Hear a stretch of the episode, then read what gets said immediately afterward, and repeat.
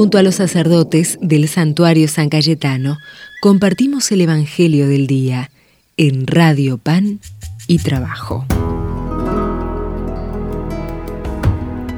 Hola queridas hermanas, queridos hermanos, bienvenidos peregrinos al santuario de nuestro amigo y patrono del pan, del trabajo y santo de la providencia San Cayetano, a este lugar que es casa de encuentro para nosotros, para cada uno, como sus hijos, casa de nuestro Padre Dios. Es un lugar de tanta bendición, un canal de tanta misericordia, el santuario, que aquí nos congregamos el Niers y siempre eh, lo que acorta distancias eh, y nos entra a todos como familia de Dios en comunión aquí, siempre es nuestra radio querida, la radio Pan y Trabajo FM 107.1, cuando la sintonicen cada día toda la audiencia, le mandamos un gran saludo y por supuesto meditando el Evangelio de cada día y especialmente el de cada domingo, como el día de hoy, Día del Señor, domingo 6 de noviembre. Mañana ya es día 7, lunes 7, así que bueno, ya entramos en la recta final del año, previo el 7 previo al Adviento, así que bueno, eh, estamos preparando la casa aquí para recibir ya de este fin de semana, estamos recibiendo tantos hermanos y hermanas nuestras peregrinos que vienen a saludar a su amigo San Cayetano y también aquí a quien él nos lleva que es a Jesús.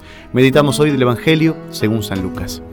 Se acercaron a Jesús algunos saduceos que niegan la resurrección y le dijeron, Maestro, Moisés nos ha ordenado, si alguien está casado y muere sin tener hijos, que su hermano para darle descendencia se case con la viuda. Ahora bien, había siete hermanos. El primero se casó y murió sin tener hijos. El segundo se casó con la viuda y luego el tercero. Y así murieron los siete sin dejar descendencia. Finalmente también murió la mujer. Cuando resuciten los muertos. ¿De quién será esposa, ya que los siete la tuvieron por mujer? Jesús les respondió, en este mundo los hombres y las mujeres se casan, pero los que son juzgados dignos de participar del mundo futuro y de la resurrección no se casan. Ya no pueden morir porque son semejantes a los ángeles y son hijos de Dios, al ser hijos de la resurrección. Que los muertos van a resucitar, Moisés lo ha dado a entender en el pasaje de la zarza, cuando llama al Señor el Dios de Abraham, el Dios de Isaac y el Dios de Jacob, porque Él no es un Dios de muertos, sino de vivientes. Todos, en efecto, viven para Él. Palabra del Señor. Los saduceos eran un movimiento religioso y político de la época de Jesús, así como estaban también los propiamente los fariseos, como conocemos, ¿no? también otro grupo religioso y político de la época. Estos saduceos eran miembros de la clase alta de la sociedad judía. Por eso todos los conquistadores buscaron su apoyo para poder someter al pueblo. Los saduceos se adaptaban a lo que exigían los conquistadores y así lograban tener los cargos públicos más importantes y mejores tierras. No aceptaban una vida después de la muerte y sostenían que Dios premiaba a las personas buenas en esta vida. O sea, la idea de retribución. Si tenés muchos bienes y te va bien, sos bendecido por Dios porque te portas bien, y si sos pobre, te enfermas o fallece un ser querido, perdés la casa o el trabajo, Dios te está castigando por algo malo que hiciste. Sabemos que no es así y Jesús hoy lo deja más que claro. Por lo tanto, ellos, que eran ricos, debían ser considerados santos, justos y bendecidos por Dios. Además, despreciaban todas las tradiciones populares que se comunicaban de manera oral, que iban pasando de padres a hijos, de generación en generación. Dentro de estas tradiciones que aceptaban los fariseos estaba la fe en la vida después de la muerte. Jesús reprochaba la hipocresía de los fariseos, pero estaba de acuerdo con ellos en esa fe en la vida eterna. Por eso mismo estaba en contra de la pretensión de los aristócratas saduceos, que sostenían que ellos eran santos bendecidos con una buena vida en la tierra, mientras el pueblo pobre y sufrido estaba pagando por sus pecados. En este Evangelio vemos que los saduceos intentan ridiculizar la fe en una vida después de la muerte. Ponen el caso de una mujer que se casó siete veces y se imaginaban a los siete esposos en la vida eterna, peleando por la mujer. De allí concluían diciendo que no es posible que haya una vida después de la muerte. Jesús no responde con una argumentación filosófica ni con ironía, sino de una manera muy serena y atractiva. Hace ver a los saduceos que en ese otro mundo nadie necesita poseer, porque nos liberamos de toda ambición y deseo de dominio. En esa vida liberada no necesitamos aferrarnos a algo ni tener una mujer como propia. Así la vida eterna no solamente es gozo, también es plena libertad. Estas palabras de Jesús destrozaban la religiosidad vacía de los saduceos, que estaban tan aferrados a las posesiones y las consideraban el único premio que Dios da porque creían que con la muerte todo se acaba.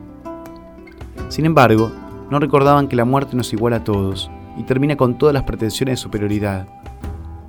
Tampoco reconocían que la fe en la vida eterna es un mensaje que nos ayuda a mirar las cosas esenciales que unen a la, gente, que nos unen como hermanos, esas cosas superiores, trascendentes, que no nos dividen por la envidia, la codicia y la enemistad. En la otra vida, ya no necesitamos competir, compartimos la misma comunión con Dios. Jesús defiende la fe en la vida eterna a partir de la verdadera imagen de Dios. Él es un Dios de vivos que comunica la vida permanentemente, no es un Dios de muertos. Por eso Él puede regalar a sus hijos amados una vida que nunca se acaba. Aquí hay una de las claves de lectura del día de hoy. Los saduceos tenían errónea la imagen de Dios. ¿Cuál es la idea de Dios que cada uno de nosotros tiene? Porque a veces tenemos ideas de un Dios que nos, nos mueve como títeres, que nos castiga, que nos bendice por lo que hacemos, que nos premia, que nos juzgue, un juez implacable, sádico, que se contenta con mandarnos enviarnos males. Tenemos que pensar un poco cuál es la idea y purificar esa idea de Dios que tenemos. ¿Tratás de recordar cada tanto que está llamado vos y todos nosotros estamos llamados a la vida eterna? Que hay mucho más que los años que puedan pasar uno acá por esta tierra, por esta vida. Te glorificamos a vos, Señor, vos que sos un Dios de vivos, lleno de vitalidad, poder, que te alegrás comunicando la vida a todos tus hijos, que no nos abandonás en el poder de la muerte. Concédenos que sepamos valorar este llamado a la vida eterna que nos haces y purificar la imagen que tenemos de vos. Se lo pedimos a nuestro buen Dios. Hermanas y hermanos, soy el Padre Daniel. Los acompañé estos días desde el lunes pasado, 31 de octubre, hasta hoy, domingo 6 de noviembre, compartiendo juntos cada día la meditación del Evangelio.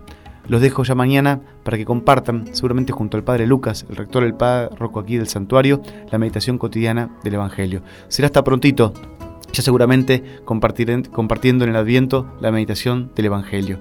Hermanas y hermanos, nos despedimos por supuesto con la bendición. Muchas gracias por compartir siempre la fe, hermanados en este camino común. El Señor esté con ustedes. Nuestro buen Dios, Padre misericordioso, nos ayude a través de Jesús, su Hijo, con su palabra viva, a purificar la imagen que tenemos de Él, a que sintamos el abrazo misericordioso de nuestro Padre, que nos consuela, se compadece de nuestra debilidad, que no nos juzga de manera implacable, sino que también sana las heridas con ternura, nos da serenidad en el corazón, apacigua todo dolor y nos impulsa en esperanza para aliviar también el dolor y la marcha de tantos hermanos que hoy nos necesitan. Se lo pedimos hermanas y hermanos, el que es Padre, Hijo y Espíritu Santo. Amén. Hasta pronto, hermanas y hermanos. Nuestro Dios hizo el cielo y la tierra, nuestro Dios hizo el agua y el sol, nuestro Dios inventó la semilla y mantiene tu respiración. Nuestro Dios hizo el hombre a su imagen, y varón y mujer los creó, y les puso la vida en sus manos, dándole su poder creador. Y ese Dios Ñamandú, Dios Yahvé, es el Dios de Jesús el Señor, y ese Dios será hoy como ayer Padre Dios nuestro liberador. Para Él, Padre Dios, para Él, canta y baila nuestro corazón. Para Él, Padre Dios, para Él, canta y baila el pueblo de Dios. Nuestro Dios inventó el arco iris y su vuelo le dio al picaflor nuestro Dios hizo la primavera, su obra cumbre es la resurrección. Nuestro Dios es ternura y paciencia, nuestro Dios tiene un gran corazón. Es el Dios defensor de los pobres, providencia, justicia y perdón.